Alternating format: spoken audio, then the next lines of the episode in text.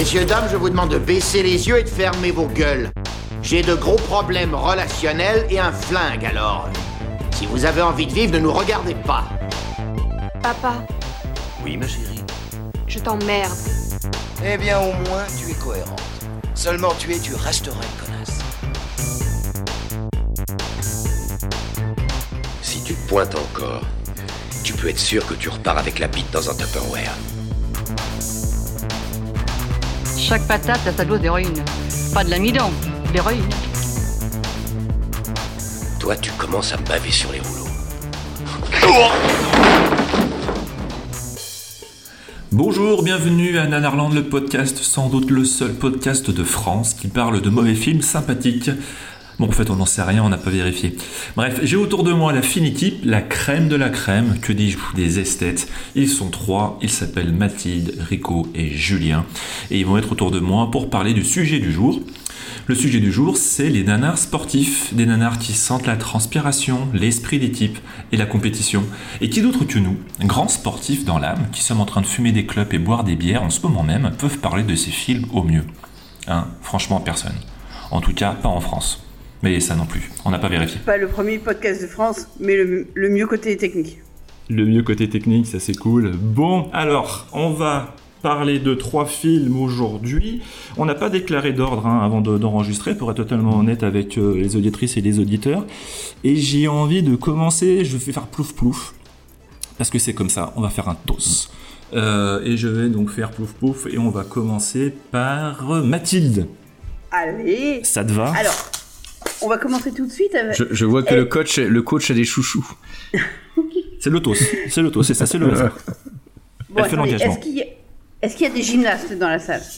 Non. Je répète, Euh, moyen. qui a passé beaucoup trop de mercredi après-midi avec un sale goût d'échec et une magnésie dans les bouches et un juste corps en velours Alors, des j'avais pas juste au corps, mais c'est vrai qu'en gym, euh, j'étais nul. Ah, moi, j'ai tout de suite vu mes limites en, en gym, donc j'ai préféré me di- diriger vers d'autres sports, genre les fléchettes.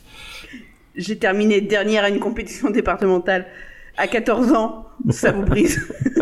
Moi, j'ai surtout des Ah oui. souvenirs d'odeur 12 de, de, de salle de gym, de salle de, de Ah oui. gymnase. C'est l'odeur, c'est l'odeur des tapis, tout ça, là. C'est un truc qui, Bon. qui marque à vie.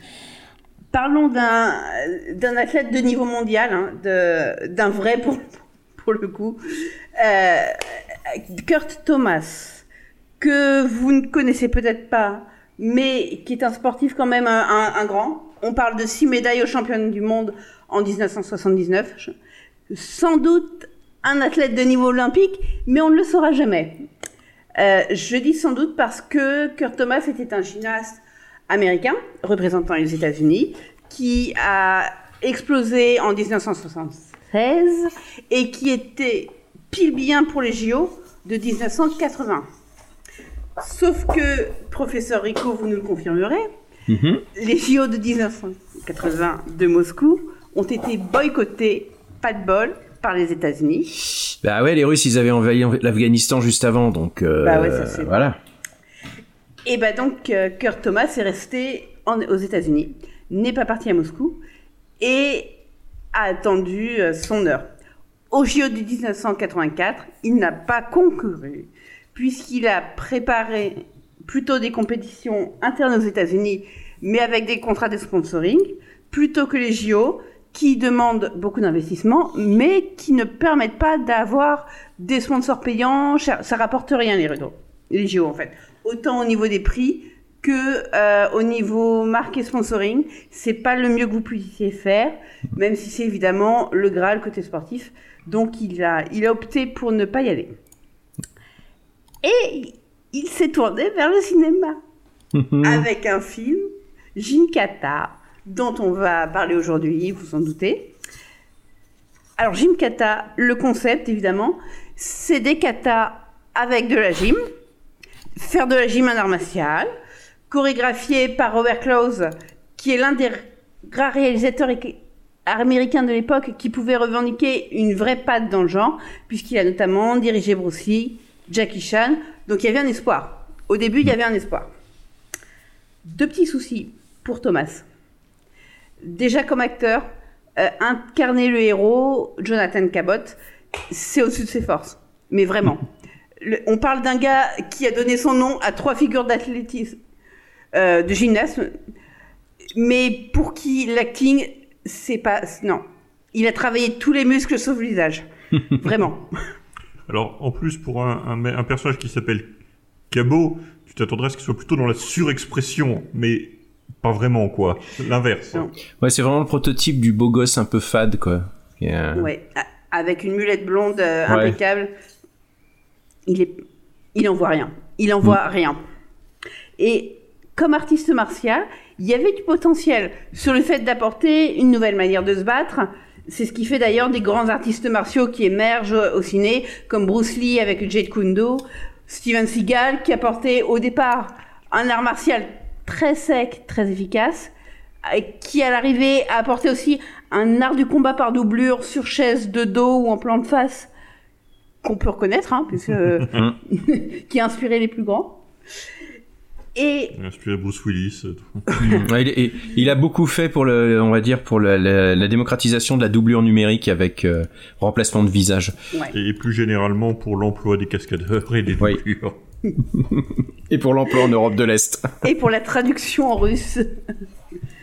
Euh, et en plus, si on est un peu mau- mauvaise langue avec euh, Thomas, sachez que la gymnastique artistique que lui pratiquait, oui, en fait, oui, ça a fait des victimes. Euh, puisque euh, une autre gymnaste, Elena Bruna, en est l'exemple, en fait. Il a présenté deux mouvements en compétition, et l'un, en fait, a été banni parce que trop dangereux. Euh, il s'appelait le, Salto de Thomas. Si vous voulez aller revoir euh, ce que ça donnait, des Saltos de Thomas sur YouTube, il y en a. C'est assez impressionnant. Euh, et on se demande effectivement comment ça n'a pas fait plus de victimes. C'est vraiment. Alors, Mathilde me l'a montré avant l'émission. C'est terrifiant, ce truc. Euh, Est-ce que tu peux ça nous décrire implique d'être à, à 1m50 de haut et de retomber sur le cou, en, bre- en- en bref. euh, c'est non, mais franchement, allez le voir et vous vous dites. Ah oui, je comprends qu'il y a eu un accident en fait. enfin, plusieurs accidents. Donc Je pense que c'est la, la figure préférée des, des kinésithérapeutes et des ostéopathes. Là, Euh, voir des de la vendeurs- rééducation. euh, euh, voir des vendeurs de fauteuils roulants. euh, ouais, là, c'est- et des corsets. Carrément. Euh, il a de... pour la petite histoire, hein, il nous a aussi légué. Alors, il l'a pas inventé parce que techniquement donne son nom en, en sport et en particulièrement en gymnastique à un mouvement. Euh, le premier qui le fait dans une compétition internationale. Euh, donc, il a donné son nom également au cercle de Thomas, au cheval d'arçon, qui implique de passer ses jambes écartées sous ses bras et également un autre saut, il me semble. Voilà. Mais au moins deux, voire trois figures qui lui doivent leur nom, qui sont. Donc un gymnaste vraiment respecté, établi. Mais qui pratique la gymnastique comme art martial, ce qui demande tous les accessoires possibles et inimaginables de la gymnastique artistique à se trimballer. Et si on peut justifier dans un scénario qu'un mousquetaire trouve un épée sur un mur ou qu'un ninja voyage avec un couteau, c'est plus dur de devoir camoufler dans le décor un cheval d'arçon entier, une poutre ou des barres asymétriques. Oui, en, Donc, faut- en Jonathan- fait, excuse-moi, je te coupe, mais c'est un film de baston de gymnastique qui se passe pas dans un, gy- dans un gymnase. Non. Donc du coup, ils sont obligés de trouver des feintes pour euh, Ouais. en fait, que le mec trouve de quoi euh, exercer son art en fait. Et ça qui est super marrant dans le film. Ouais, parce que Voilà, c'est un, que- James Bond-like en fait. C'est euh, c'est vraiment de la grande aventure euh, exotique euh, avec euh, avec des, des scènes d'action. Hein, Oui. c'est c'est pas juste un film sportif. Je, je- je vous coupe une dernière fois, Mathilde, je spoil rien, mais c'est bien dans ce film-là qu'il y a un espèce de plan un peu olé olé. Oui. Mec qui se tourne. D'accord, ok, je Oui. dis rien. Allez, ça marche. Excuse-moi. Ce- Celui-là même, on peut le laisser pour les, les, les vaillants qui iront voir le Oui, film. voilà, ça se mérite. C'est un plan qui se mérite. Il faut voir le film pour ça, tout à fait. Ou, ou Julien le mettra sur Twitter lundi, on s'en fout. Oui, il y a ça aussi. Oui. Crois le a vendredi. dû déjà le mettre sur Twitter il y a quelques Oui, années. et sûrement, oui. Donc oui, effectivement, c'est un film de- d'espionnage, sport, aventure, etc. Donc Jonathan Cabot passe son temps dans des ruelles. On a mystérieusement installé une barre pile à la bonne hôtel, dans des villages avec un cheval d'arçon sur la, sur la place centrale, ou carrément, quand le scénariste a pris un RTT, une usine de poutres. Ça peut aussi. Clair, net. Ça aurait pu marcher Oui. s'il m'avait pris comme, euh, comme sidekick. On me surnomme la poutre, en fait. D'accord. Ok, Oula, oui, oui, oui, oui, oui, il y a eu- oui. il y a eu un blanc, mais pas un blanc de malaise, mais un blanc où on ne comprenait pas forcément la blague tout de suite. D'accord. Il y a un blanc de malaise. Et le blanc- Mais Ce n'est pas un blanc de malaise, c'est un blanc où je me suis dit, j'ai pas compris la vanne, je cherchais, je me dis merde, je trouve pas. Et Bah, de on toute façon- Euh, de toute façon, Julien mettra l'extrait sur Pornhub euh, la semaine prochaine, donc euh, vous Oui, inquiétez mais- pas. Et sur Twitter, Julien mettrait l'extrait de la poutre en question, De effectivement. toute façon, tous ces blancs, ça nous prépare déjà à la nuit nanarland. Pardon. Exactement. Ensuite. Donc, on a dit qu'on faisait court, les gars, je vous signale. Hein. Je rigole, mais allez-y. Donc déjà, deux balles dans le film dans, deux balles dans le pied du film, l'acteur principal et tout ce que fait l'artiste principal dès qu'il s'agit de lever une jambe. Malgré le fait que c'est le meilleur leveur de jambes des États-Unis, voire du Mais monde. c'est ça, c'est ça en C'est plus. ça, c'est- le mec Ouais. est le meilleur gymnaste du monde, en tout cas à son époque. Et comment? C'est pas un obstacle de pas connaître les arts martiaux pour faire des arts martiaux au cinéma. À Hong Kong, beaucoup des entre guillemets grands artistes martiaux venaient en fait plutôt de l'opéra ou de la gymnastique justement. Donc il y a toujours moyen d'en tirer quelque chose. Mm. Et le film n'en tire pas quelque chose. Oui, Mais en fait, eu- euh, ouais, vas-y, vas-y, il y a vas-y, je te laisse une- terminer. un besoin d'imagination monstrueux pour euh, bah, mettre un cheval d'arçon dans un décor, quoi. Alors, Et. Une absence monstrueuse d'imagination. Alors qu'en plus, je suis en train de réfléchir, mais il aurait suffi de prendre un autre sport. Imaginez André Agassi. Lui, il a juste besoin d'avoir un truc qui semble vaguement une raquette pour faire de la baston. Oui, puis surtout qu'en plus, tu peux décliner, il peut très bien avoir des raquettes euh, hyper design, des raquettes d'agents secrets, quoi. J'imagine très bien une raquette avec des Non, fusées mais- ou, ou des balles en acier. Euh. Limite, en fait, c'est le, le truc, c'est qu'avec un, un type qui fait de la gymnastique, tu fais pas un, un film d'espionnage aventure euh, où il, où il va se bagarrer contre des méchants. Tu fais plutôt un, un film genre, il va aller s'infiltrer dans la base des méchants, il, un peu un capper movie où il va voler des trucs. Là, oui, tu peux faire des, des prouesses euh, et ça, ça le mettrait beaucoup plus en valeur. Mais en fait, c'est le choix dès le départ qui est, qui est complètement moisi, quoi. C'est- Voire même, tu fais un film, euh, la grande compétition est dans deux mois, sauvons l'orphelinat, et basta. Oui. Et donc, on n'en est pas arrivé encore à la fin des soucis pour le film. Déjà, son pitch, je vous le refais, on a parlé de film d'aventure, c'est un film total. Les États-Unis doivent protéger le Parmistan. C'est pas un fromage italien, oui, c'est un c'est peu un ça. État d'Asie centrale. C'est pas de la viande fumée, t'es sûr Non. C'est. Bon, allez, c'est le Kazakhstan avec une moustache. euh. D'accord. Pour qu'un étranger rentre au Parmistan, il doit réussir le parcours de la mort avec trois épreuves. Et ça donne droit, en fait, à un visa, déjà, et une faveur du roi. Ce qui est mieux. Parce que oui, ça c'est une encourage pas le tourisme. Et donc, les épreuves étant, excusez-moi, mais un parcours d'acrobranche, une course d'orientation et une visite de village, je pense qu'un mot a été mangé à la traduction. Et qu'en parmistanais, en fait, le terme pour épreuve mortelle, c'est très très proche de séjour Center Parks et qui sont gourés. Oui, c'est étranger. Tu vas passer l'épreuve de la mort, celle que nous appelons dans notre langue l'acrobranche. Le le seul truc vaguement dangereux, enfin, c'était les ninjas qui tapent un peu les, les derniers de cordée, quoi. Enfin, les ninjas sont partout dans ce pays, c'est c'est fascinant. C'est enfin, je veux dire, ça a un nom de fromage italien, la gueule d'un pays d'Europe centrale, et la population, c'est que des japonais ninjas. C'est le nanaristan, en fait. ouais. C'est totalement. L'autre pays du fromage. Et donc, problème, bah, personne n'a jamais réussi. Le père de Jonathan Cabot a tenté le coup, n'en est jamais revenu.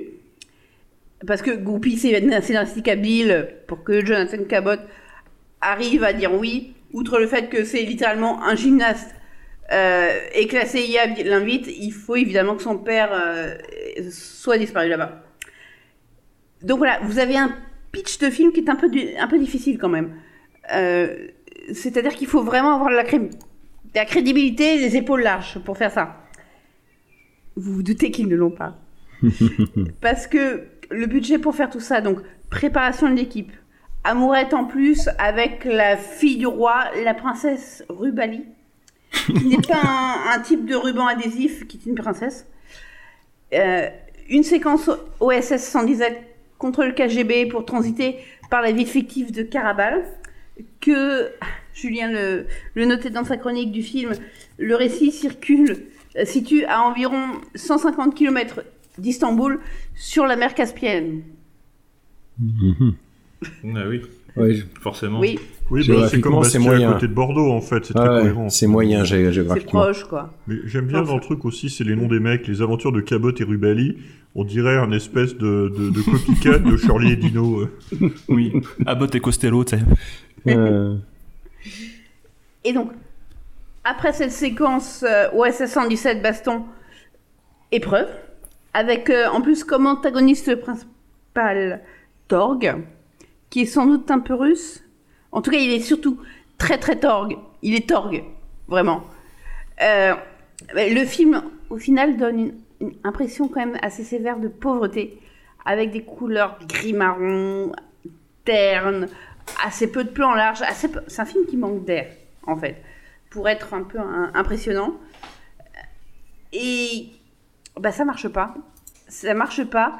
Et cet écrin magnifique qui devait être fait à Kirk Thomas, et que à lui, parce que, à part un petit coup de Richard Norton, il y a personne d'autre dans le film. Enfin, vraiment. Ils ont monté un film, euh, un gros film, hein, euh, avec euh, uniquement un acteur débutant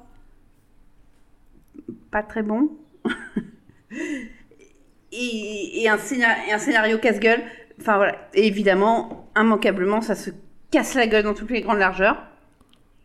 Euh, donc voilà, désolé pour la destinée mondiale de, de Kurt Thomas. Mauvais choix le cinéma. Mauvais choix. Les JO de conseille le 88, film, hein. c'était trop tard. Oui. C'est in memoriam. Kurt Thomas. Non, mais je vous dis, faut faire des déclinaisons avec d'autres sports. Moi, j'attends euh, le Tony Estanguet Fighting. euh, euh, j'attends. Euh, euh, qu'est-ce qui, qui est-ce qu'on, qu'est-ce qui, quel sport ferait des. Alors voilà, tiens, on Le va faire un biathlon. tour de table. Quel sport ferait des, des trucs de films d'action sympas pour de la baston?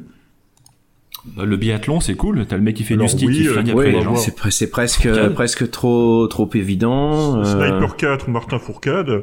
Voilà. Sniper fait Ah. du ski.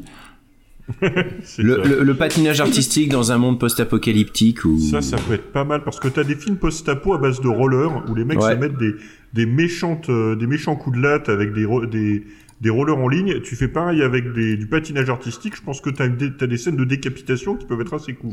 Euh, Il y avait un film avec Noumi Rapace comme ça qui était sorti il y a un ou deux ans, mais c'est plus du patinage de vitesse dans un cadre de guerre où il devait traverser toute une zone sur des patins à, à- à glace. Et ça, cette partie-là, en tout cas, euh, donnait, donnait pas mal. Ouais. Non, mais ouais, euh, on appellerait ça comment? Euh, Surya Bonali et les nouveaux barbares.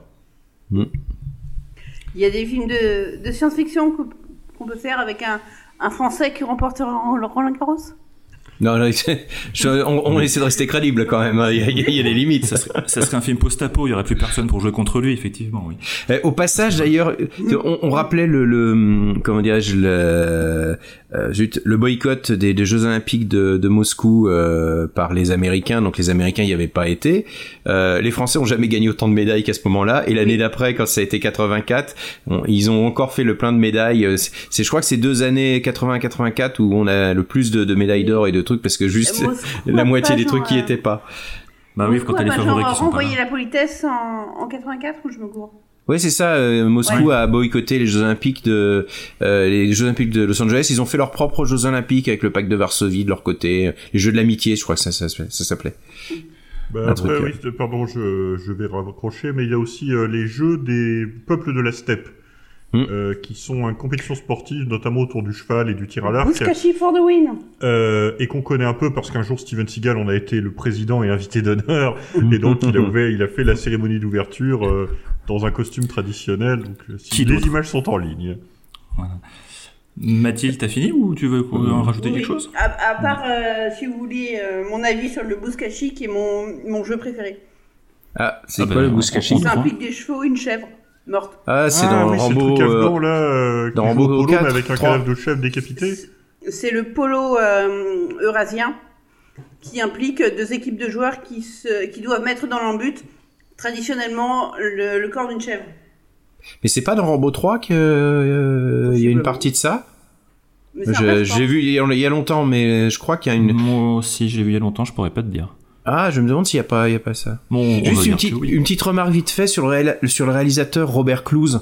En fait, c'est le mec, il a eu énormément de chance, euh, parce que c'est un tâcheron, en fait, euh, on, va, on va pas se le cacher. Globalement, c'est un mec qui a commencé à la télévision, et puis qui a, et il a eu l'énorme chance, en fait, de, de faire tourner Bruce Lee, et c'est pas ce qu'il fait, il, fait- il a eu, on, on va dire, ses films avec Bruce Lee, il y a quand même une patte, faut lui reconnaître un peu ça. Mais pour l'anecdote, faut savoir que Robert Clouse était sourd. Et donc, euh, il comprenait pas les dialogues de, de ses comédiens, il était obligé de se faire traduire les dialogues par ses techniciens. Ah, C'était le... Oui. Ça peut expliquer... euh.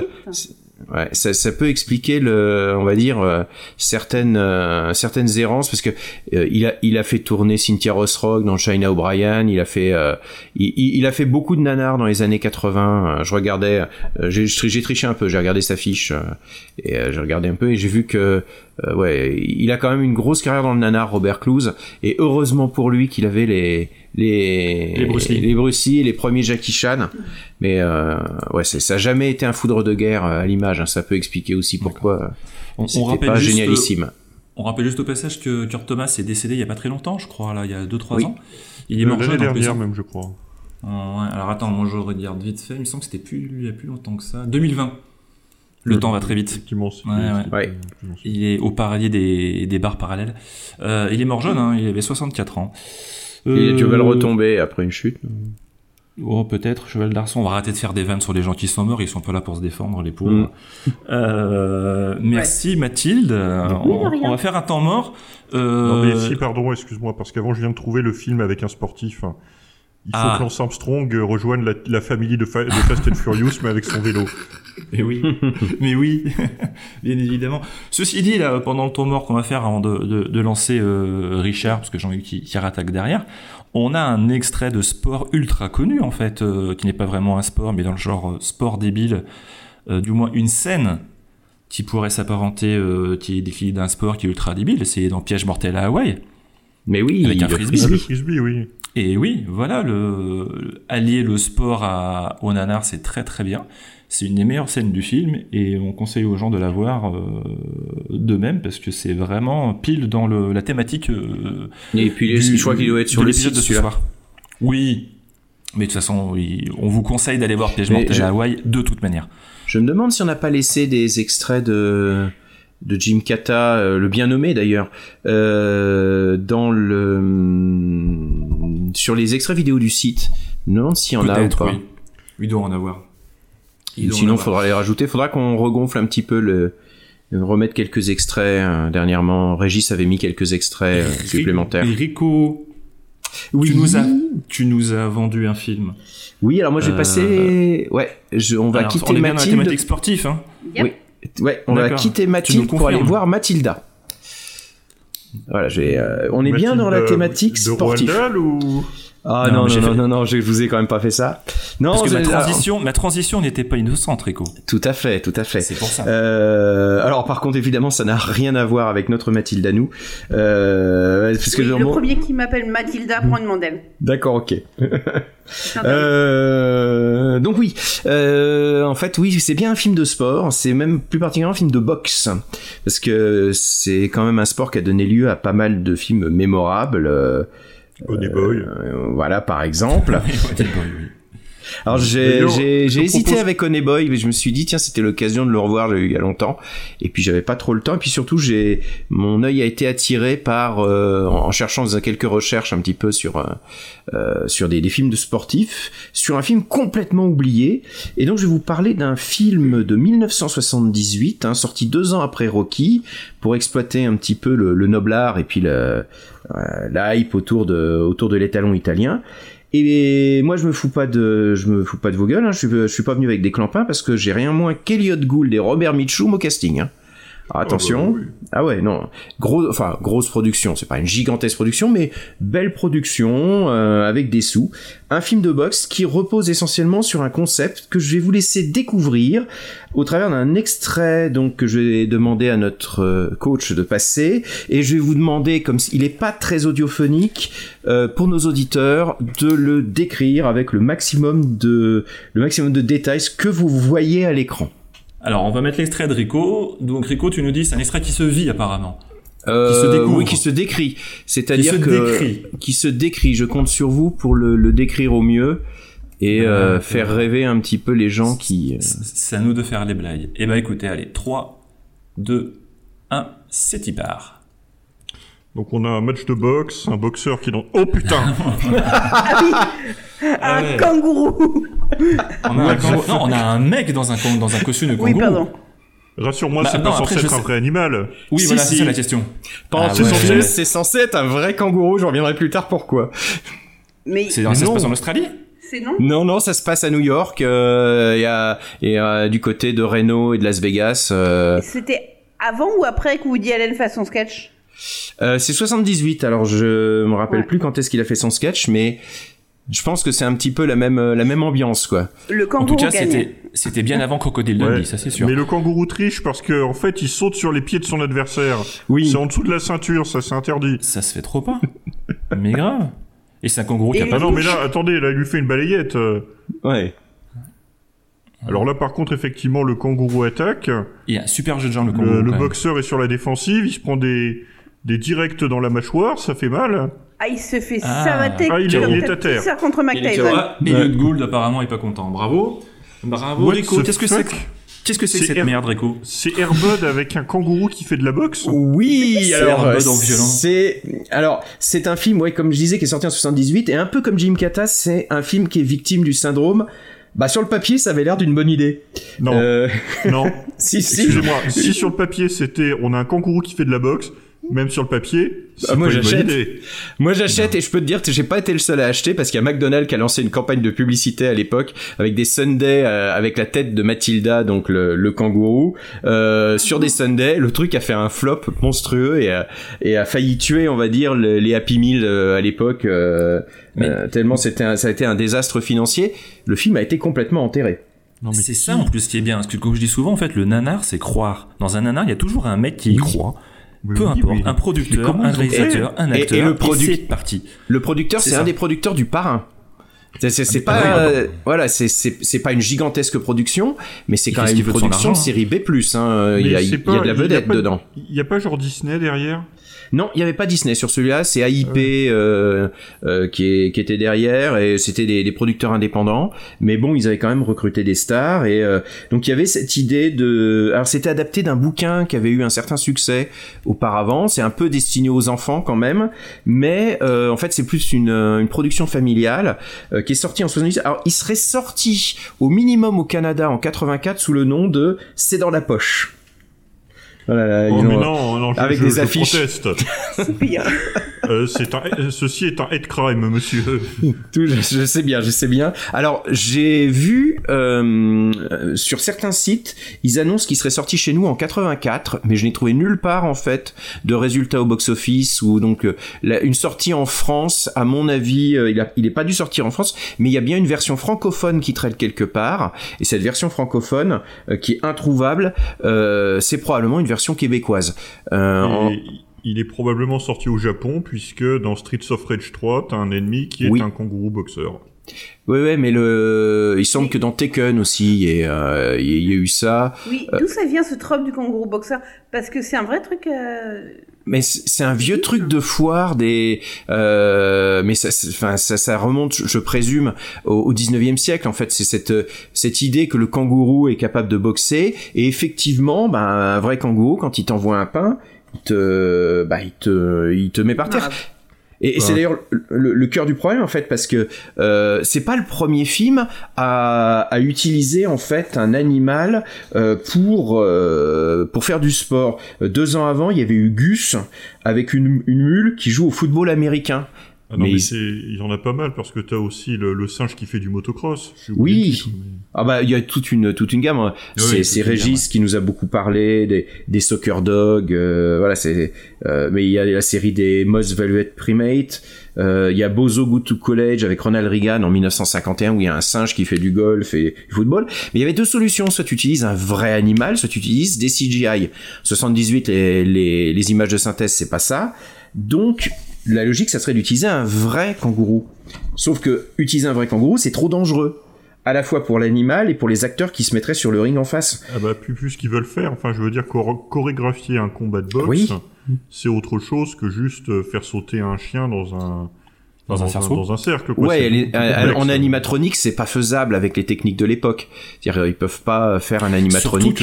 Franchement, on y voit que du feu, c'est incroyable. Ah bah oui, non, surtout que Ouais, euh, là, là, là, c'est le problème, c'est que c'est vraiment visuel, mais le, le, c'est vraiment un gars dans littéralement dans un costume de euh, dans un costume de kangourou. où Tu vois la la, limite pour la, la fermeture éclair.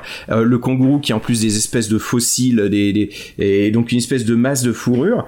Objectivement, ils ont juste fait un ratage. Ils auraient dû appeler ce film Fist of Fury parce que ils avaient vraiment quand même le tout ce qu'il fallait pour, euh, pour, pour faire un, un vrai film culte. L'animal est pathétique. Et euh, en fait, alors le truc en plus, il s'appelle Mathilda, mais c'est un kangourou mâle parce que Oui, la grande ma question. Oui. Parce que c'est pas Mathilda, je lui dis mais c'est une femelle du coup, mais en fait Bah non, non. c'est un mâle. Alors, est-ce que ça vient du bouquin Euh, parce que Mathilda, en fait, c'est un nom visiblement en Australie euh, qui est souvent utilisé pour désigner les, les kangourous. Ils ont déjà eu des mascottes qui s'appelaient Mathilda, le kangourou, euh, dans, dans des dans des compétitions sportives, des trucs comme ça. Mais c'est censé être un mâle parce que c'est aussi les années 70, donc on est quand même dans un film qui est un petit peu une bulle temporelle de l'humour de cette époque-là, à base de héros gouailleurs, un peu canaille, joué par Elliot Gould, qui embrasse de force sa conquête, et évidemment elle aime ça.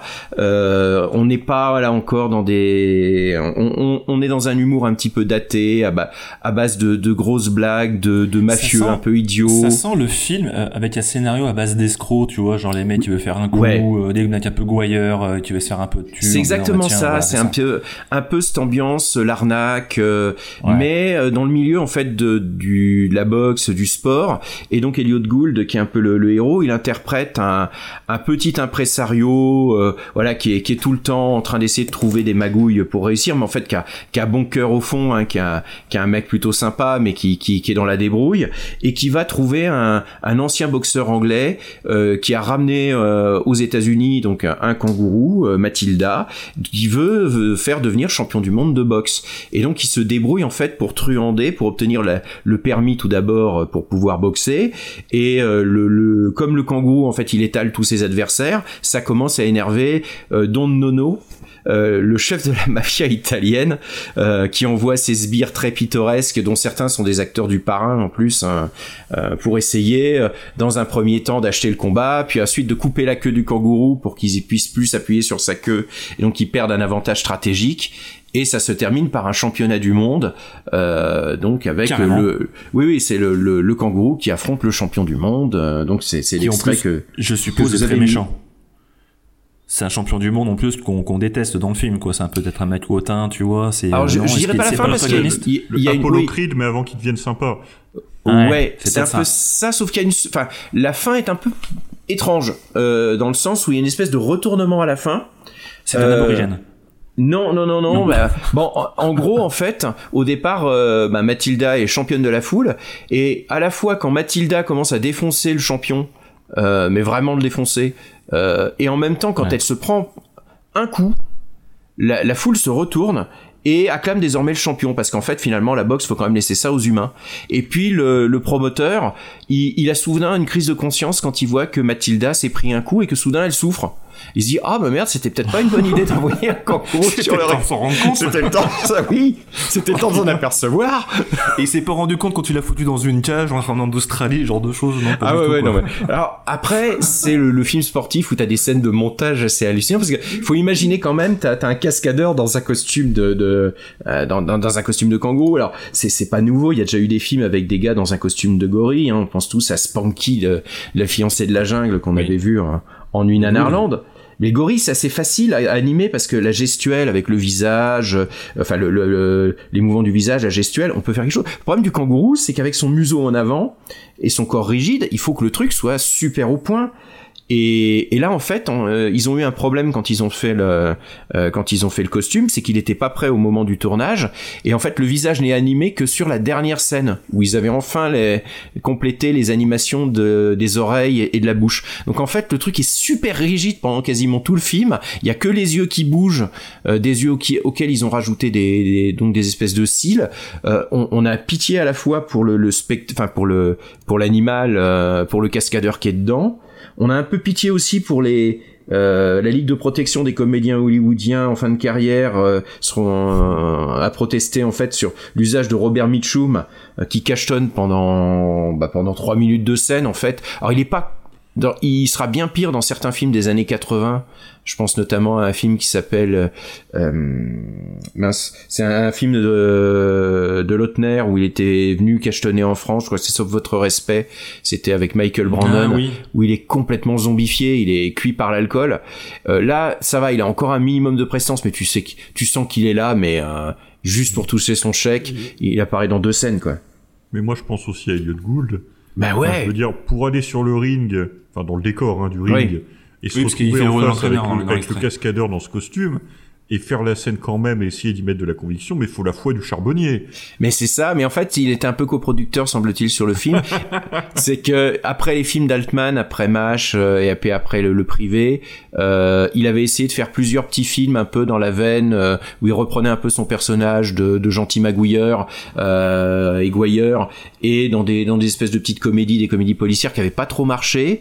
Et il espérait un petit peu que ce, ce film, qui est un film familial, hein, c'est pas, c'est franchement pas bien méchant, euh, ça va pas très très loin, euh, mais il espérait que ça relancerait un minimum sa carrière. Alors le film par contre a disparu parce que j'ai voilà j'ai fait quelques re- quelques recherches un petit peu sur ce film. Le film a complètement disparu. Il est ressorti vi- discrètement en DVD aux États-Unis, euh, alors qu'il y avait eu une grosse campagne marketing euh, avec des partenariats avec des équipementiers sportifs, euh, euh, avec euh, des donc avec McDonald's pour sortir des Happy Meal avec la tête de Mathilda. euh, et ce que j'aime bien sur IMDb, euh, j'ai été voir un peu les commentaires sur IMDb et il y a des, des gens qui disent ah ouais j'avais vu ce film au cinéma quand j'étais gamin. Et le gars en fait il décrit le cinéma dans lequel il était. Il était tout triste que le cinéma a disparu. Il parle jamais du film tellement le tellement le film. Et c'est vraiment un film qui a disparu euh, qui est même aux États-Unis il est devenu super rare euh, super rare à voir et à trouver. Et il a un, un- un mini statut un peu de d'objet culte un peu oublié parce que c'était quand même un, un film euh, une, une série B+ euh, dans dans 78 quoi. Non, mais fallait, voilà, il y avait de l'idée, fallait oser, et puis euh, il aurait fallu s'arrêter, quoi, c'est tout. euh. C'est- c'est un C'était ça, peu le ça. nouvel Hollywood. Ouais. C'était une nouvelle. on tremble, ouais. on tremble à ce qui aurait pu se passer si le film avait eu du succès. Ah bah. Le crossover avec Rocky nous pendait au nez. Ah mais ça, Euh, on le- a raté un Rocky 5 ou un Rocky 6 euh, de Ouais, qualité avec qu'on avait Mathilda. un Rocky hein. 4 avec un robot déjà à un moment là, le, dans le un petit rôle. avec. Skippy, le kangourou, était aussi, euh, était aussi sur la table. Tout pouvait Ah, mais- arriver. Il y, avait un tel potentiel et curieusement, euh, ils sont tout de suite passés après à soit faire des euh, utiliser des vrais animaux, mais le, le concept de faire des films sportifs avec des, des gars dans des costumes d'animaux pour faire croire, euh, ça c'est un truc visiblement la, la leçon a été la leçon a été apprise avec ce film. Et, donc voilà, de- c'est oui vas-y vas-y. Il y, a, y y quelques autres films comme ça qui se prennent les pieds dedans. Il y en a un Je te parlais de Disney tout à l'heure parce que Mhm. il y a un film où t'as un mec qui se transforme en chien et où pareil en fait c'est le, enfin t'as des scènes avec où c'est un chien et des scènes où c'est un mec dans un costume de chien Oui, euh, qui sont assez redoutables. on avait mis des extraits où il conduit une voiture. Ouais c'est ça. Ouais. Ouais, je me c'est rappelle ça, plus ouais. du titre, mais on avait mis des extraits en Nuit Nanarland ça. Il y en a une où il met une patate de forain à un mec aussi, un extrait qui avait un peu tourné. Mhm. T'as euh, le jeu de la mort 2 où euh, Bruce Lee se bat contre un mec dans un costume de lion comme le. Alors pour les Oui. vieux qui connaissent, comme euh, le lion ressemble à la mascotte du Crédit Lyonnais des années 90. Mhm. Et puis euh, dans Hitler, le film pakistanais, il se bat contre des ours à un moment qui sont aussi assez gratinés. Les ours, il y a celui d'Hercule. Enfin oui non les, les Ah, mecs dans, dans les, les- costumes ouais. d'animaux ratés. Mais il- il y en euh, avait le beaucoup dans les péplums italiens. dans le nanar, c'est un, c'est pas un sous-genre, mais c'est un genre de, un genre de scène qu'on retrouve souvent et qu'on a toujours plaisir à retrouver. Ouais, euh, ouais. Donc voilà, euh, pour juste terminer sur Mathilda, euh, il repose beaucoup sur ce concept en fait, hein, parce que en dehors du, du c'est pas de bol.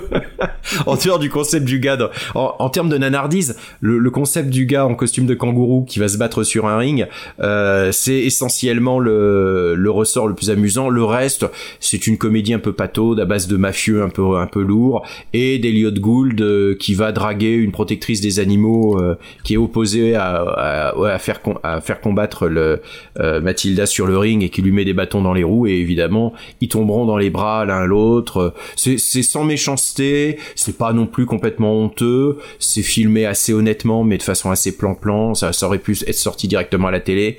Euh, Ouais, je pense que mais il y a chaque des seconde scènes. où ouais. Mathilda est à l'écran, t'es mort de rire. hein. Exactement. C'est Mathilda emporte le morceau. Je pense que je le chroniquerai euh, un jour sur Nanarland. Il va rejoindre ma liste des trucs qu'il faut que je chronique sur Nanarland pour que les gens voient les photos, les, les images de Mathilda parce que c'est ça qui fait vraiment le sel de ce film. Non, mais dans ton extrait, je pense que je parle pour nous tous quand on a tous eu la même réaction à se dire, mais attendez, c'est pas oui. censé être un vrai kangourou. Si si. Voilà. Mais bon. Euh, j'ai, re- j'ai retrouvé l'extrait en question là, du, du film de chien, ça s'appelle Chien malgré lui. Ah. Voilà. Et Chien malgré lui, le, le film dont parlait euh, Julien. Faudra qu'on fasse une émission avec des animaux. Bah, Oui. J'ai été plongée dans la page Wikipédia des films euh, sportifs avec animaux. Ouais. Alors, il y a une section Airbud, Bah ça. une, il y a- section, une section euh, tauromachi, une Hmm. section euh, course de lévrier et une section euh, dada. Ouais. Alors il y a la. quelques, il y en a avec un zèbre. euh, enfin, Ouais. voilà, Il y a la série. Most Valuable Primate où il y en a Oui. trois ou quatre MS. avec un chimpanzé qui fait du, du snowboard, euh, du basket. C'est- Ah, Rappelez-moi, j'ai un trou, c'était quoi ce, ce film avec un de la Canon? Avec un singe et en fait c'était euh, Ah oui. il voulait mettre, je sais pas, s'il voulait pas mettre un- une personne de petite taille dans un costume de singe. Si c'est ça, ouais, ouais, ouais, il est pas sorti Ça, en France jamais- celui-là. Non, il est pas sorti en France. Euh, il est sorti, je crois qu'il est, je crois qu'il est, ils l'ont fait, hein, euh, ce Ouais, ouais, ils l'ont fait, ouais, parce que j'ai revu le, le On documentaire. a vu là, des de- extraits. Ouais, j'ai de plus le, j'ai plus le titre en tête. Je vais, je vais rechercher ça. Foutez la paix aux animaux, s'il vous plaît. Ouais. S'il vous plaît. Faites comme les films d'Harrison Ford, même prenez des, des chiens en CGI, tant qu'à faire. Quitte à leur faire faire n'importe quoi. Euh, utilisez les CGI. non pas. Non, euh, non, c'est pas Link. une Link est un comédie. bon film. euh, Ah non, non, Link, c'est un film d'horreur. Non, non, là, c'était Ouais. une espèce de comédie, euh, comédie enfantine, d'action, d'aventure. C'était pas très, très. euh, fou. Rico, merci Mais ce, ce fut un, pour ce fut un plaisir. découverte. Euh, Et, euh, second mort. Ouais. C'est Going Bananas. Ah, Going Ça y est, j'ai retrouvé. C'est Going Going Bananas de Bananas. 87. Euh, avec euh, le singe qui parle Bonzo et Don DeLuise. Euh, je regarde un peu le, le casting. euh, Il y a Herbert Lhomme là, qui, qui vient foutre là-dedans. Voilà, c'est et il y a Bobby Porter dans qui est un robot dans le rôle du clown. Et oui, de on a, encore, on a encore des choses à voir. hein. Ouais, Bon, euh, ouais, c'est- mais c'est marrant de, trouver, ouais, c'est marrant de retrouver en fait des films dont on n'avait jamais entendu parler, quoi. C'est Bah c'est ça, c'est surtout retrouver des trucs dont on n'a jamais, enfin de trouver du coup des trucs dont on n'avait jamais entendu parler et, euh, et d'en retrouver pour certains. Je vous ai Mm. pas demandé là, je fais juste un hors sujet. On est d'accord que on n'est pas du tout sportif là autour de, de ce podcast. Pas trop. Non. à part Rico, dont le sport premier c'est la médisance, mais de, Oui. de vrais sports où on perd du, du poids non. Il y a des sports Non. que vous aimez regarder quand même à la télé? Bah moi le catch, C'est fatalement. vrai, le catch, tout à fait. Bah oui. Julien Bah, il y a des euh, sports un- que Un match de foot ou de rugby de temps en temps, mais je, ce serait abusé- abusif de dire que je suis Oui. fan d'un ou des deux sports, mais voilà, un match de temps en temps. C'est plaisant. ça sans- sans et. Mathilde? J'aime bien regarder l'athlétisme au JO, euh, mais Oui. c'est à peu près tout. Si, les trucs avec les bourrins, euh, c'est sympa, euh, les sauts d'obstacles, tout ça. Les bourrins et les, et les canins euh, en saut d'obstacle. là. Ah d'accord, je du connaissais pas cette. de-. Bah, moi, il y a un sport que je conseille à tout le monde au moins d'essayer une fois si vous avez l'occasion parce que c'est super cool. Ça a l'air très con à regarder, c'est le curling. Mais si vous avez euh, l'occasion un jour de faire du curling, c'est à la fois super physique parce que ça paraît pas et euh, c'est super cool un peu comme euh, ça. Il y a un petit côté pétanque parce que c'est vraiment un sport de précision. Il faut doser son effort euh, pour balancer la pierre vraiment dans la dans la cible en, en utilisant la glace et puis après avec les balais pour le faire avancer. Et autant c'est très très con à regarder, autant à pratiquer. euh, si vous avez l'occasion un jour dans une patinoire qui le fait, euh, bah c'est en groupe, c'est vraiment un sport rigolo à pratiquer. Si vous avez une patinoire, profitez-en. hein, dans 5 ans, il n'y en aura plus. Ouais. Exactement. Non, mais je vous conseille de regarder du judo aussi. Moi, j'aime beaucoup regarder le judo à la télévision. C'est euh, des matchs qui sont très très courts et très intenses. Du coup, euh, Mm. c'est assez passionnant. Tout l'inverse du baseball, par exemple. Mais J'ai un euh, souci avec le judo, c'est d'y comprendre quelque chose. Oui, alors après une fois que il faut comprendre deux trois règles, mais c'est vrai que ça va assez Mm. vite. Mais, euh, mais c'est vrai que c'est un sport que j'aime bien regarder. Mm. Bref, fin du temps mort. euh, Tout il à nous fait. reste euh, Julien. Mhm. Julien, tu lis en plus c'est un extrait audio, mais de quel film vas- vas-tu donc nous parler, cher camarade? Alors, pour préparer cette émission, il a fallu que je choisisse entre deux de mes enfants. Ah, Euh, Oh, deux films le choix de. Sophie. Euh, L'un que je n'ai pas choisi parce que je pense qu'on aura d'autres occasions d'en parler, c'est Plein Fer. Donc je tease, c'est un shonen de pétanque réalisé par José Dayan, c'est génial. Vous avez compris qu'on refera un spécial Non, mais- sport après pour. Ah non, mais ça, qui- déjà ça, shonen de pétanque, ça c'est c'est parfait comme appellation. Non, mais par contre, on pourra faire un spécial sud, parce qu'il y a plein de films qui se passent sur la Côte d'Azur, sur euh, Bah, Côte d'Azur interdite, Saint-Tropez voilà, ouais, interdit. ouais, y a- il y a- euh, pour l'été, on ouais, on pourrait faire un les- hommage. Les dégâts. euh, Si, si vraiment on fait un truc sur le sud, moi je mets une option sur Von Lock. Hein. Bah ouais, ouais, non, il y, y Bon, a, y a un truc à faire. Il y a un truc à faire pour cet été là. Von Locke est réservé. Nous venons de choper la, la biographie de Van Locke qui Hmm. nous a été envoyée de Corse. Hmm. Ah, très bien. Bon bref, Julien, excuse-nous. euh, Quel est ton deuxième enfant? Donc mon deuxième enfant, c'est un film qui s'appelle Feu, glace et dynamite, euh, réalisé par euh, Willy Bogners en 1990. Euh, alors, pour, avant de rentrer dans le vif du sujet, je vous propose peut-être de regarder la jaquette et que quelqu'un la décrive. Je l'ai mise dans le chat, donc je vous invite à ouvrir le, le petit Ah. lien que j'ai mis vers le, le feu, glace et dynamite.jpg. Je la connais, c'est ce qu'on appelle le bordel. Un petit peu. Euh, Euh, qui veut nous la décrire Oui, Attends, parce que euh, moi je, alors, je- je la vois pas moi. Tu l'as mis dans le chat C'est pas grave, je l'ouvre. Mais le chat du, du logiciel. Alors, attends, je vais commencer à la décrire le Oui, temps le, chat, arrive. du, le chat de, de Riverside. Alors, déjà, Bah, il y a la super, oui. super tagline. Après 007, Roger Moore, donc avec une tête de. Ah, ça y est, bon, c'est bon, côté. je l'ai. Et à côté, il y a un mec qui semble avoir fait un saut de ski, donc le saut à tremplin, euh, et dont les skis euh, à l'arrière sont des fusées. Au, arrière-plan- au pochoir, hein. Pochoir, littéralement au pochoir sur l'image. Hein. Et en arrière-plan, il y a ces multiples petites cascades euh, que l'on voit régulièrement dans les VHS des vidéoclubs, à savoir des voitures qui explosent, des trucs de cascade, euh, et feu, glace et dynamite, alias, entre guillemets, le mégaton. le mégaton, ouais. Mais alors moi c'est mégaton ouais, c'est c'est un c'est une une affiche du- Moore. Oui, c'est une affiche de, de DVD de la collection intégrale vidéo, des, des gens dont on connaît la probité et le, le respect de l'œuvre qu'ils produisent. Et surtout, ce qui, ce qui est fascinant, en fait, c'est l'effet collage. Parce que tu sens que la tête de Roger Moore, elle était vraiment découpée au ciseau et collée directement sur la euh, sur la jaquette. Pareil pour l'espèce de, de skieur euh, qui fait son grand écart avec ses fusées derrière. On, on, on voit littéralement les coupures de euh, les, les coupures de, de ciseaux qui sont pas droites pour pouvoir euh, essayer de, de rendre ça. Et le, le truc, on se dirait c'est un truc des années 50, 60. Non, c'est un truc des années 80, limite 90 quoi. 1990. euh, Ouais. Et, Et, et alors, puisque vous, aimez, puisque vous aimez ça et je vous sens un peu gourmand, euh, je vais vous envoyer une autre jaquette qui est cette fois les- la dernière édition DVD.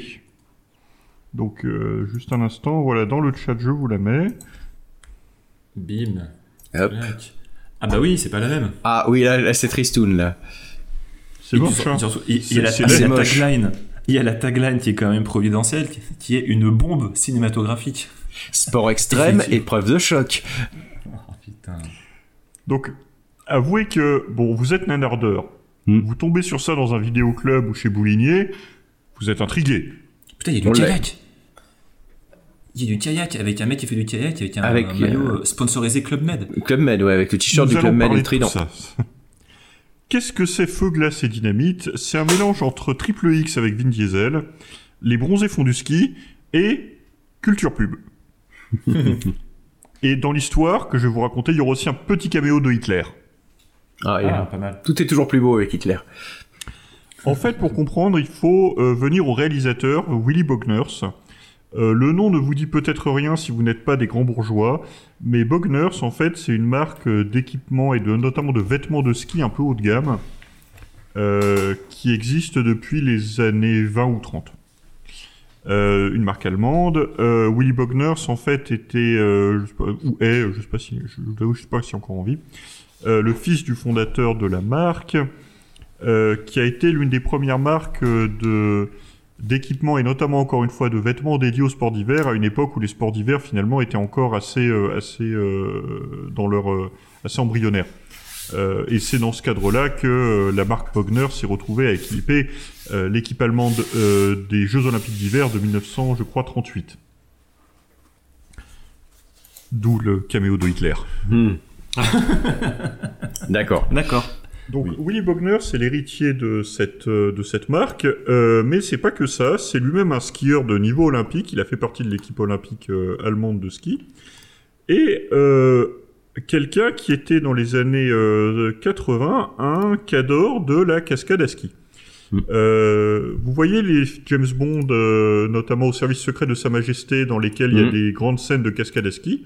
La personne qui a réglé tout ça, euh, c'est Willy Bogners. D'accord. C'était ouais, c'était le, le monsieur cascade à ski à l'époque. quoi. Il y Le avait Julien de la Browning, neige, quoi.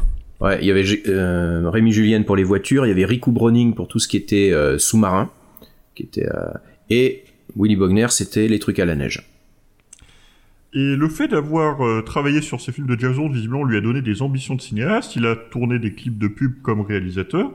Il a d'abord tourné un premier film qui s'appelle Fire and Ice, qui est en fait un espèce de long clip publicitaire et musical au- à la gloire des produits de sa marque. Mm. Euh, dans lequel, voilà, on voit des gens... euh, euh, Il y, a, il y a vaguement un, un, scén- un- un espèce de fil rouge narratif sur un jeune homme qui essaie d'aller à la neige et qui a une espèce de série de rencontres avec des gens qui sont toujours habillés dans des vêtements Bogners et qui joue des, donc des espèces de clips musicaux comme ça.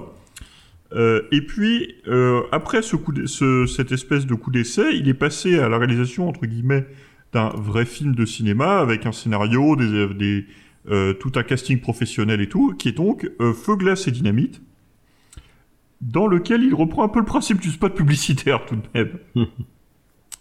Euh, rapidement, le pitch du film, euh, c'est que Roger Moore euh, est un homme d'affaires très riche qui s'appelle Sir George, qui a plein de dettes.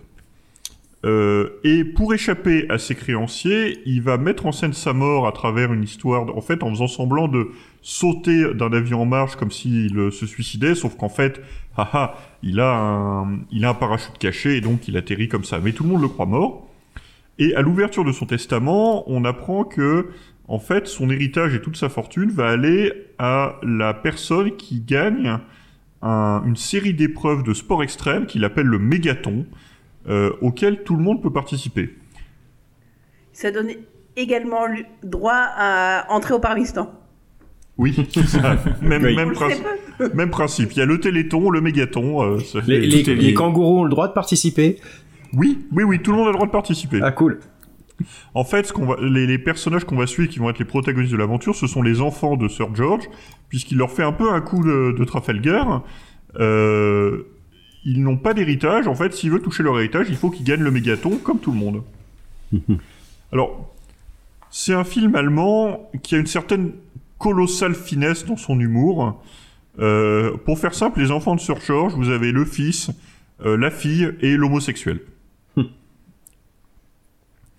Euh, le, film se divise en grosso modo deux parties. La première, ça va être l'entraînement où euh, donc on va suivre notamment les enfants de Sir George qui se préparent pour le mégaton avec euh, à nouveau des blagues vachement drôles. Où, alors ils refont la blague des bronzés font du ski quand ils font tomber tout le monde à la queue du, télé, du télésiège. Vous avez un truc où ils font une grosse descente à ski et puis ils rentrent dans une maison. Ils font ils manquent de se casser la figure. Dans une dans un restaurant d'altitude, ils atterrissent dans une baignoire, puis la baignoire devient une luge et ils descendent le truc. Bon, c'est des trucs assez convenus, assez attendus. Euh, bon, vous avez aussi une, une blague. Pardon, ça me fait rire parce que la blague est très mauvais goût. Euh, en fait, c'est euh, les le frangin et la frangine euh, trouvent que le troisième euh, le, le troisième enfant, le deuxième fils, euh, est pas assez motivé pour s'entraîner, qu'il fout rien. Donc ils engagent une femme très musclée qui va lui courir après et genre si elle l'attrape, elle a le droit de le violer. Et comme il est homosexuel, pour lui c'est terrible et donc il se met à, à, à s'entraîner vraiment à fond. C'était une autre époque. C'était une autre époque. Et heureusement. Euh, donc en fait, euh, donc voilà. Et ensuite la deuxième partie euh, qui est la plus importante, ça va être la compétition elle-même. Donc on va découvrir les épreuves du mégaton et on va découvrir les compétiteurs du mégaton qui sont en fait des sociétés créancières de euh, Sir George qui pour récupérer leur argent engagent des équipes pour aller euh, essayer de gagner le mégaton. Donc des grandes entreprises multinationales et le jardinier de Sir George que ce connard n'a pas payé. Et donc, si lui, il veut avoir une chance de toucher le salaire qu'il a, pour lequel il a travaillé, bah, il doit participer aussi au mégaton, pas d'exception. Et dans les prud'hommes, euh, ils te disent ça. absolument. Et donc, il s'engage sous les couleurs des bananes Chiquita. Ah oui. Et c'est là qu'on arrive. C'est là qu'on arrive à l'un des trucs les plus drôles du film, qui est le défilé publicitaire. Et donc, euh, euh, Fabien, si tu peux nous passer l'extrait que j'ai préparé, c'est l'introduction et la présentation, c'est le début, j'ai pas tout mis parce que c'est un peu long, de la présentation et de l'introduction des équipes qui vont participer au mégaton. Les Volkswagen GTI sous la conduite de Gunther Traub, le plus rapide des patineurs. Viennent ensuite les Dynamic Adidas sous la conduite du champion olympique Eric Scherer.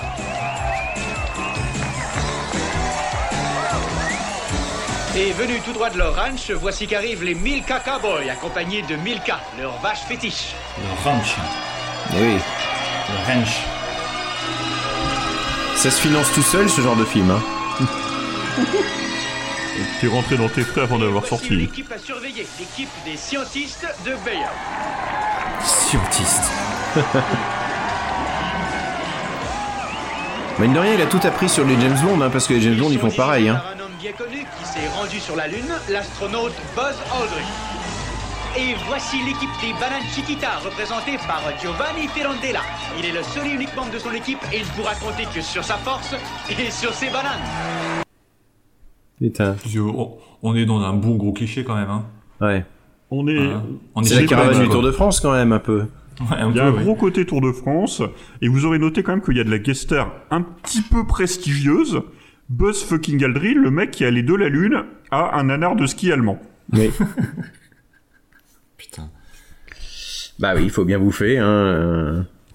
Parce qu'il allait pas y retourner tout de suite sur la Lune. Des, enfin, des vrais champions. des Oui, oui. Les, les, les noms cités sont tous des vrais champions.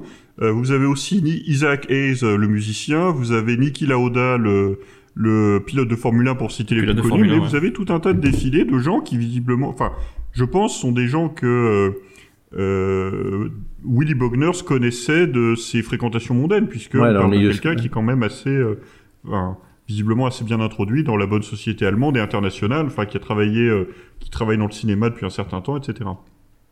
Et il y a donc j'ai noté les 12 équipes. Vous avez alors les méchants, je n'en ai pas parlé, ils sont pas très intéressants, mais en fait c'est des espèces de sectes euh, genre un peu Hare Krishna euh, dans le dans l'esprit, qui font quelques gags au début puis qu'on oublie après.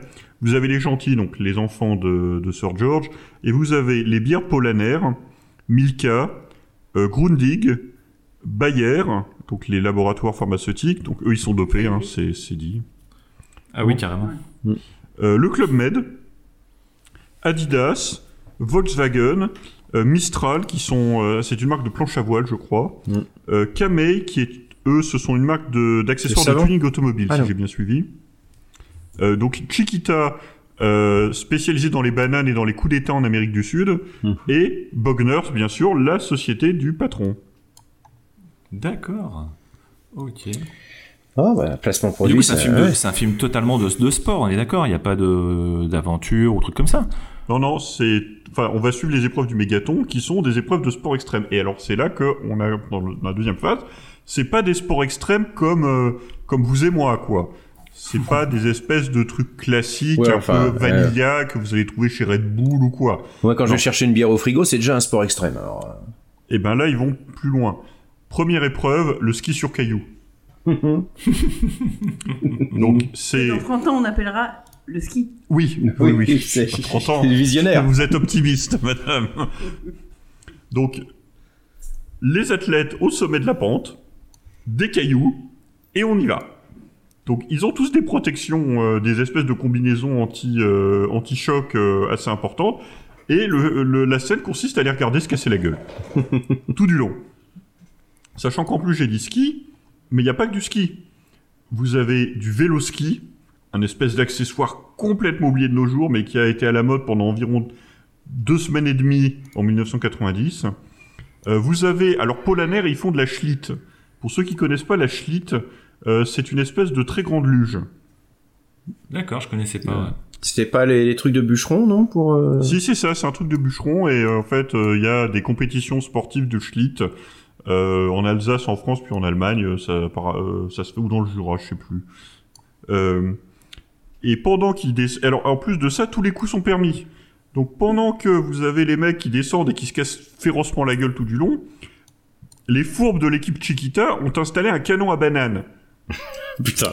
Donc, ils leur tirent dessus des bananes. Je- Putain, mais enfin, c'est- c'est Mario, quoi. C'est c'est Donkey Kong. C'est c'est un peu ça. Et en fait, c'est un truc, c'est un truc qui fait que je trouve ce film formidablement sympathique euh, à côté de son, son homophobie qui, elle, évidemment, est dégueulasse.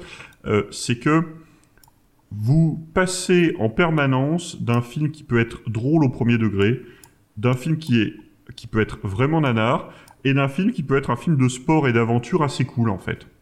Parce que euh, bon, en dehors de, de la stupidité de, ces, de certaines de ces épreuves, euh, quand il y a des cascades, quand il y, a des- il y a une scène de descente à ski à un moment, bah, elle est super bien filmée en fait, parce que Willy Mhm. Bogner, s'il y a un truc qu'il sait faire, c'est filmer des mecs qui font du ski. Bah oui. Euh, vous avez aussi. Ah ouais, c'est vrai que les, les scènes sont spectaculaires quand même. Faut reconnaître il y, a, ça. il y a une scène de, de course en voiture qui est aussi une- un truc un peu tous les coups sont permis. Euh, Paul Hanner, ils ont un monster truck, donc ils écrasent la concurrence. Euh, Le Club Med, ils ont un, ils ont un canon avec un trident monté à l'avant de la voiture. et ils s'en servent en fait pour faire un raccourci en s'accrochant à, à un téléphérique. C'est absolument n'importe quoi. Et vous avez Rémi Julien qui s'occupe de faire des cascades. Donc vous avez des scènes de cascades qui sont assez cool. Et, et en fait, voilà, enfin, parfois on dit nanar, pas nanar volontaire. En fait, là, c'est pas que on hésite, c'est qu'en fait, c'est un peu tout à la fois d'une scène à l'autre. Vous allez, encore une fois, voilà, vous allez avoir une scène euh, de, de, de sport euh, spectaculaire qui va être assez cool. Vous allez avoir une scène qui va être du pur nanar.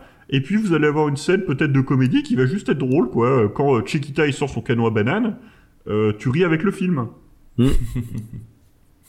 Mais ouais, c'est c'est un peu l'esprit des James Bond de Roger Moore, mine de rien. C'est- c'est- Il y avait des cascades super spectaculaires et en- à côté de ça, des, des, des gags pas toujours très très fins et puis euh, une espèce de légèreté générale. Euh, euh, C'était pas du tout serious business euh, la plupart du temps dans les dans, dans les films de Roger Moore. Donc euh, ouais, c'est c'est un peu cet esprit-là qu'on retrouve euh, de- des dans Fire Ice and Dynamite quand même. Et euh, dans, dans d'autres, alors il y a aussi un autre truc que j'aime bien, c'est il y a une séquence qui est une espèce de descente en kayak euh, sur une rivière, donc à nouveau on est dans le sport extrême. Et alors le mec d'Adidas fait a, a des un truc que je n'ai jamais vu ailleurs, qui sont des espèces de patins kayak. Mm. Euh, C'est-à-dire que au pied, il a un kayak à chaque pied, grosso modo. Ça Ah a ouais. l'air d'être le truc le plus casse-gueule imaginable. Je, je vois pas comment tu peux faire un truc plus instable sur de l'eau, euh, mais c'est ça qu'il est censé avoir.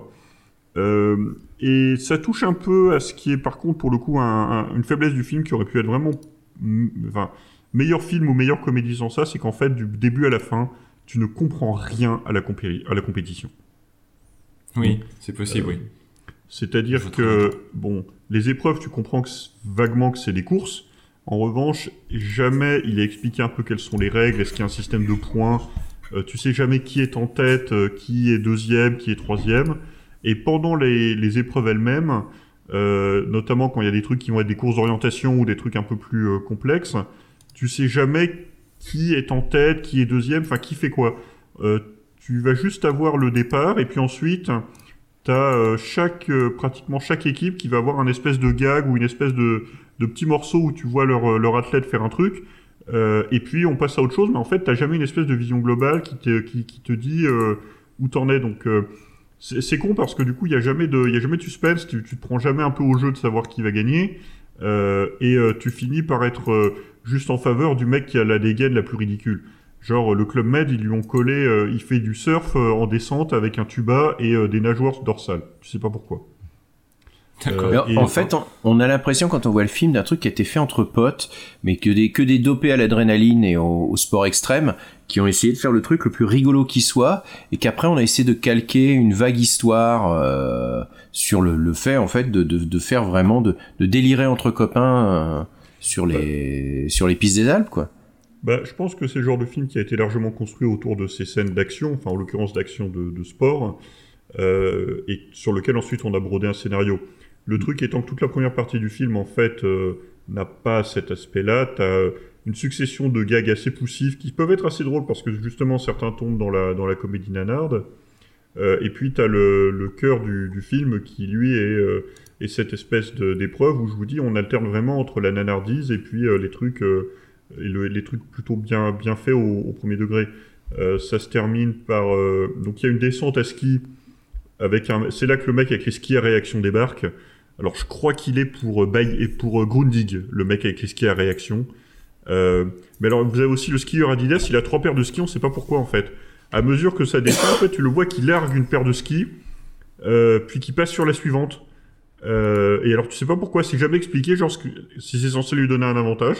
Tu le vois juste faire ça et tu te dis mais ok, pourquoi pas. Alors c'est pas Grundig qui a les skis à réaction, ça doit être Bayer parce que Grundig il a le vélo ski. Pareil, tu sais pas trop pourquoi un ski en forme de vélo irait plus vite, mais ok, pourquoi pas. Oui, parce qu'il il pédale pour, euh, pour aller plus vite ou non, Non, il coup, pédale de pas, c'est juste que euh, il, enfin, il- il est en position comme sur un vélo, sauf qu'à la place des roues du vélo, Ouais. tu as des skis et il n'y a pas de, euh, il y a pas de pédale, il n'y a pas de, Oui. de, chaîne de, de chaîne de, de machin.